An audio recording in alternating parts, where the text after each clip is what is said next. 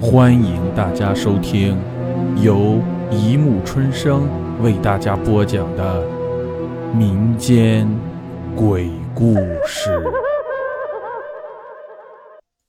第四百六十八集《冤鬼路》十三。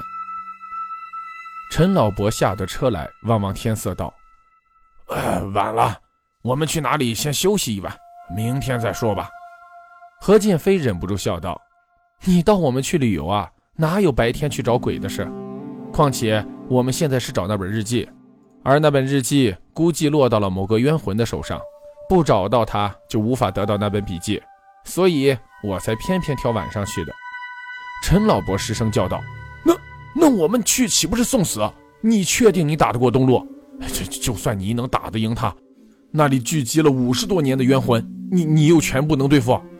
何建飞尚未来得及说话，田英珍已经抢着说：“老伯，你忘了今天是元宵节呀？”陈老伯愣愣的道：“元元宵节又怎样？鬼难道还吃汤圆不成？”最后连李老伯都笑了：“老弟，你有点常识行不行？元宵节是人节，是阳气最重、阴气最弱的时节，一般在这个时候鬼是不敢出来的。换句话说，今天是千载难逢的好日子。”也是我们成功几率最大的时候了。陈老伯这才明白过来，又道：“那那东路可不同于一般的鬼，你怎么知道他没有法力出来作乱？”何建飞突然出声道：“别的可能做不了乱，但是他一定会出来阻挠我们的。”陈老伯颤声道：“那那我们还去？”何建飞冷笑道：“我就是打算找到那本日记，然后收拾了他。我今晚最主要的目的不是日记，而是东路。”如果他同意超生，哼，那自然是最好的结果。如果他始终无法忘记仇恨，我也不会手软。一时间，四个人都没了话，陷入了一片尴尬的寂静中。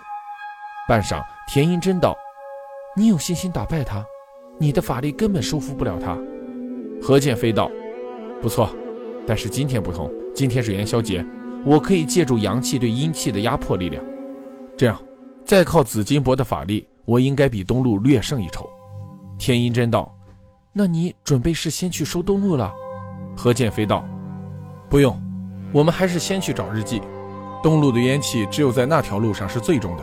我想他断然没有这么笨，离开那条小路来阻击我们。更何况在这么特殊的日子里。”李老伯道：“我等这一天等了很久了，我已经很久没有和东路讲过话了。我们进去吧。”陈老伯沉吟了半刻。也没有丝毫犹豫地跟着李老伯进去了。何建飞望着田英珍笑道：“你怕不怕？”田英珍笑道：“既然你这么有胜算，我又怕什么？”此时天已经完全黑了下来。校园里由于放假的缘故，并没有什么人。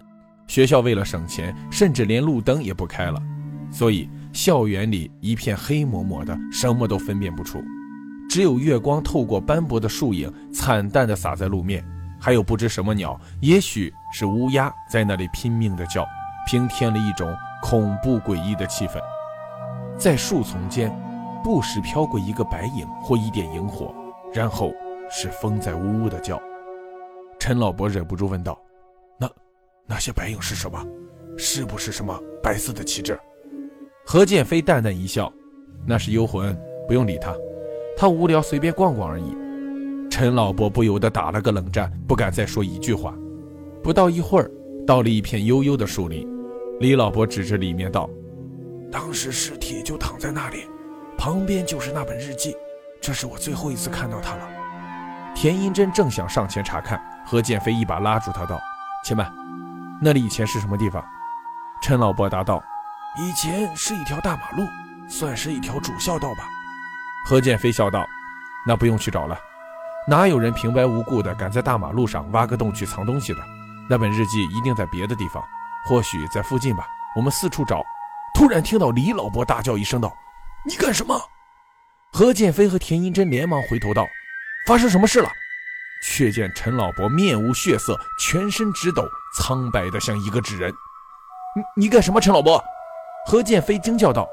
陈老伯哆哆嗦嗦的道：“没没没没事。”也也也许我看到的是是是错觉。走没几步，后面又传来一声大叫：“李老伯猛然回过头来说：“不对，肯定有鬼！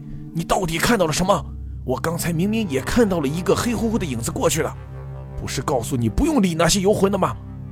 陈老伯已经吓得瘫倒在地上，何建飞只好灌了点热水下去，他才结结巴巴道：“刚刚刚刚才从旁边掠掠过一个满脸生苍的侏儒。”李老伯啐道：“哼，侏儒就把你吓成这样，要是等会儿见了鬼怎么办？”“呃，不不不不，不是这个缘故，他他故意跟我打了个照面，我我觉得他他他好像是沈放。”何剑飞问道。沈放是谁？陈老伯答道：“是是军行的好友，后来被日记本上的冤魂给杀死了。”话刚说完，何剑飞只觉得脑后生风，陈老伯已经脸色大变，失声尖叫道：“呃，生风！”说时迟，那时快，田银针翘首一转，三枚暗器激射而出。只听见树丛里啊的一声大叫，然后传来重物落地的声音。何建飞听到叫声，反而松了一口气。既然有响声，那就说明他怕痛，那他也就不是什么鬼了。田银珍飞奔过去查看，陈老伯惊恐万分地拉住李老伯的袖子道：“他他他真的好像是放。”李老伯拍着他的背安慰道：“哎，天下像的人多的是。好了，你不要疑神疑鬼了。”树林里又传出一声尖叫，田银珍两手掩面，慌慌张张地跑了过来，尖叫道：“哎呀，好可怕，好可怕呀！我不要去看了。”何建飞赶紧往那边跑去，跑没多久，他也停住了。差时，何建飞有种想呕吐的冲动。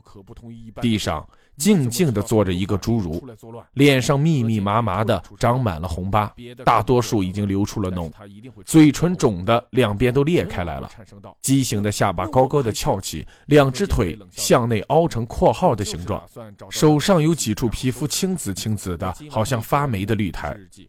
何建飞皱皱眉头，赶紧摸出五元钱丢了过去，却见那侏儒纵声大笑道。陈主席，你总算来了。五十年不见，你没想到我会变成这个样子吧？后面传来陈老伯痛苦的一声大叫：“不，不可能！你绝不可能是沈放，沈放已经死了。你不是，你不是，你是鬼！”那侏儒怪笑道：“这不可能啊！”